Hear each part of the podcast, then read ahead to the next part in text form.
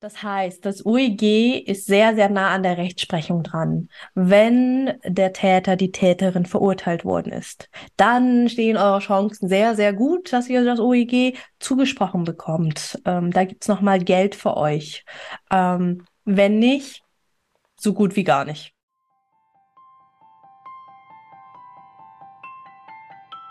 Hi und herzlich willkommen zum Survivor Queen Podcast, der Podcast für Opfer, Betroffene und Überlebende von sexualisierter Gewalt. Dieser Podcast ist voll mit Mutmachgeschichten von ganz vielen tollen und starken Survivor Queens und außerdem voll mit Tipps und Tricks von Experten und Expertinnen aus dem Bereich Traumaaufarbeitung und vielem mehr.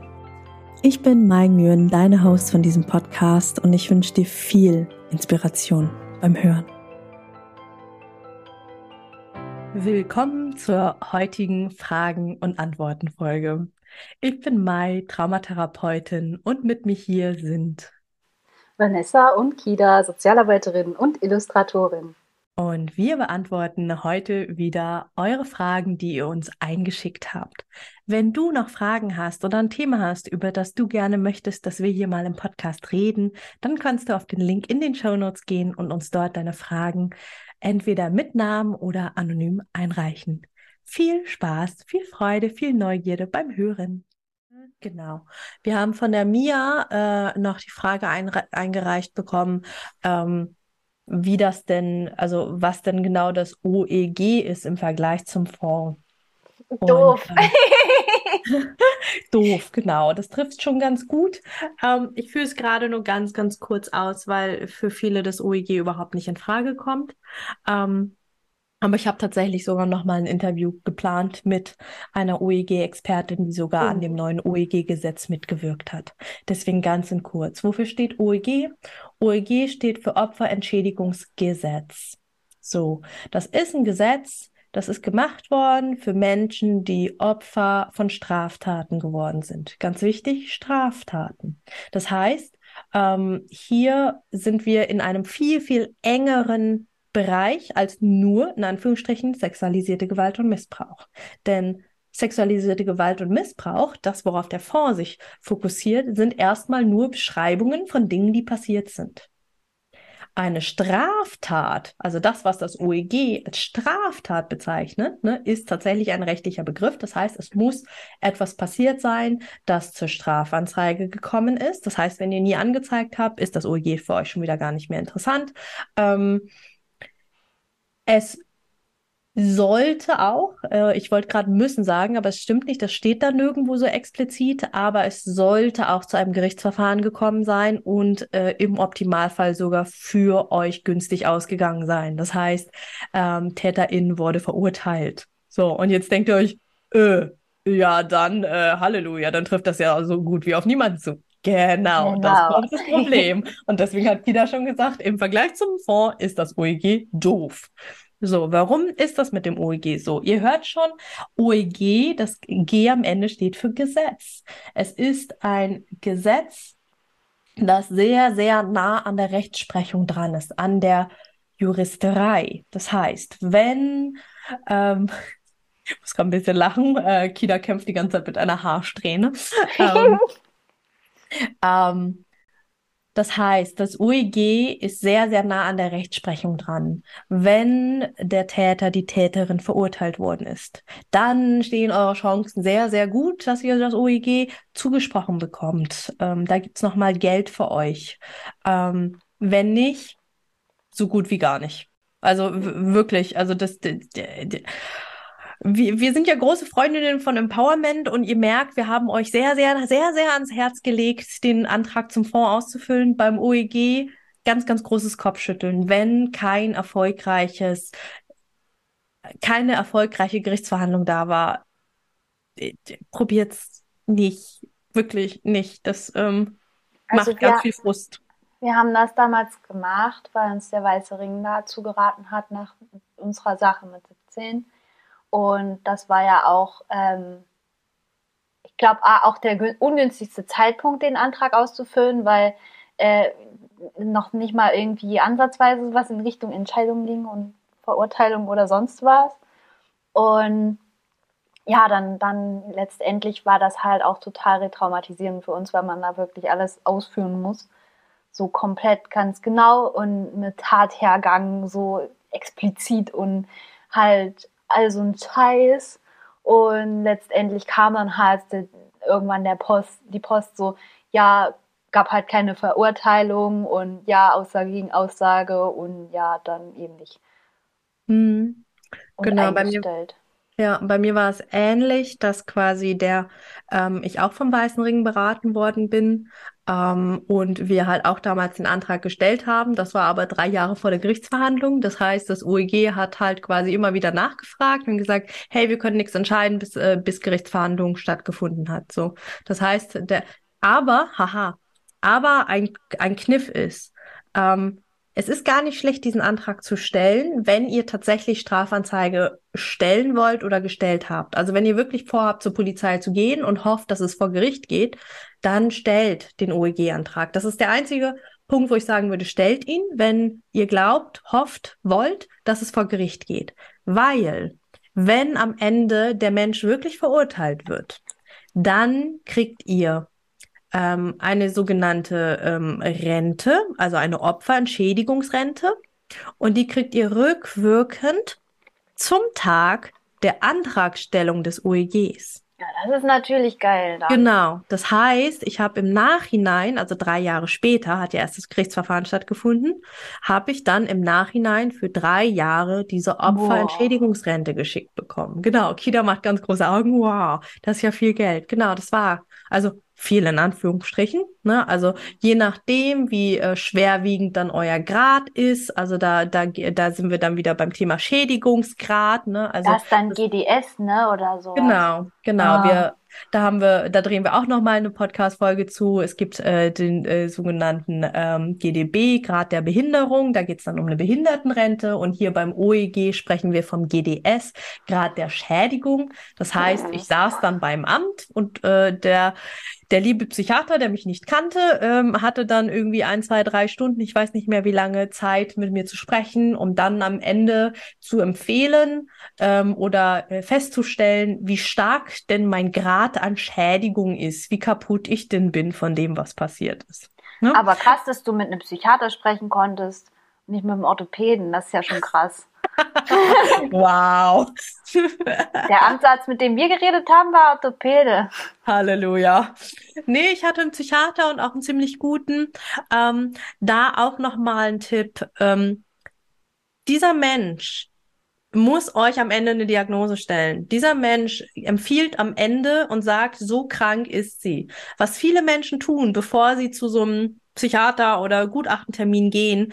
Sie reißen sich zusammen, vielleicht schmeißen sie sich sogar noch eine Tablette ein und sagen, ich schaff das, ich schaff das. Und wenn dann der fragt, ja, und wie geht's Ihnen heute? Ja, also schon ganz okay, ne? Also ich, ich krieg das schon irgendwie hin. Nein, nein, nein, nein, nein. Es geht nicht darum, dass ihr gerade wieder total hochfunktional seid und euch da voll zusammengerissen habt. Dieser, dieser Mensch beurteilt, wie krank ihr seid. Es geht nicht da, ich möchte euch nicht sagen, hey, Macht da ein Schauspiel? Nein. Aber reißt euch auch bes nicht besonders zusammen, sondern erzählt von den Symptomen, die ihr habt. Vielleicht guckt ihr euch sogar vorher nochmal das ICD-10 oder ICD-11 an und guckt, ähm, welche Diagnose habt ihr eigentlich und was sind die Diagnosekriterien dafür? Was sind die Symptome? Und dann guckt ihr mal, welche von denen ihr alle habt. Ja, weil wir vergessen das, weil wir, wir, wir leben ja in unserem Alltag und unser Alltag ist so normal, dass wir vergessen, dass wir Flashbacks haben. Vielleicht haben wir auch keine Flashbacks, weil wir immer riesengroße Bogen um unsere Triggerpunkte machen. Wow, dann sind wir oder, schon wieder beim Vermeidungsverhalten. Oder wir haben halt sowas wie emotionale Flashbacks. Also wir haben keine Bilder, wie man das so mhm. klassischerweise kennt, sondern wir haben dann so starke Gefühlsausbrüche oder dass plötzlich uns ganz doll schlecht wird aus irgendwelchen genau. Gründen.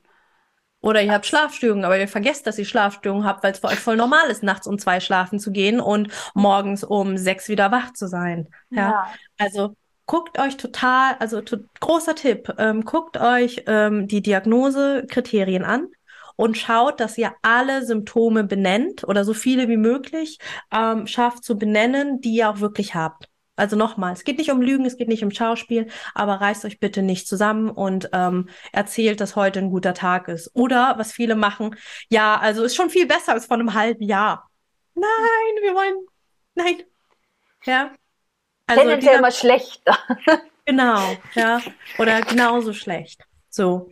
Ähm, und dieser Mensch beurteilt euch dann und gibt euch dann eine Prozentzahl. Ähm, und je höher die Prozentzahl, desto höher eure Opferentschädigungsrente. Ja? Und ähm, es ist wirklich nur eine Entschädigung und zwar keine besonders hohe, mal so gesagt. Ne? Also ich sag mal, ich glaube, bei 30 Prozent sind das irgendwie 200 irgendwas Euro und bei 50 Prozent Schädigung sind das irgendwie 300 irgendwas Euro. Also wow. da, genau, also da, davon werdet ihr nicht reich, ähm, davon könnt ihr auch keine großen Sprünge machen, davon könnt ihr auch nicht äh, Bürgergeld auf einmal loswerden. Nee, es ist wirklich nur eine ganz, ganz kleine Entschädigung. Ähm, Und wie lange zahlt das Ding? Eine gute Frage. Bis, bis man stirbt oder wie ist das? Ich glaube, da ist kein Ablaufsdatum dran. Ich, äh, die Frage nehme ich mal mit äh, für äh, unsere OEG-Expertin. Yeah. ähm, genau, das äh, lasse ich gerade mal so stehen, als weiß ich nicht. Ähm, hm. Genau, aber da, genau, das sind die Spezialfälle. Einfach nochmal, auch wenn wir euch am Anfang vom OEG abgeraten haben. Es gibt Fälle, in denen macht das Sinn. Ich bin ja. dankbar dafür, dass der Weiße Ring bei mir damals gesagt hat, hey, wir füllen mal den Antrag aus, mal gucken, was passiert. Ähm, mhm. aber genau, bei den meisten passiert halt leider nichts und dafür ist es dann doch ein bisschen viel. Ähm, aber den OEG-Antrag kann man auch ohne Inhalt ausfüllen. Das ist das Coole. Ihr könnt den einfach ausfüllen. Also wirklich nur Name, Adresse, irgendwann. Unterschreiben raus, weil es okay, gilt krass. das Datum, an dem das Ding eingegangen ist, egal ob Inhalt draufsteht oder nicht. Haha. Und dann mit Vorbehalt, ich ergänze genau. zu von genau, Zeitpunkt ich reiche X. nach. Genau. Hm. So. Mm. Also, Zusammenfassung der heutigen Folge. Vor sexueller Missbrauch, ihr erfüllt alle Kriterien, cool, füllt das Ding aus. OEG, schwierig, aber möglich. Und wenn ihr vorhabt, vor Gericht zu gehen, füllt das Ding auch aus.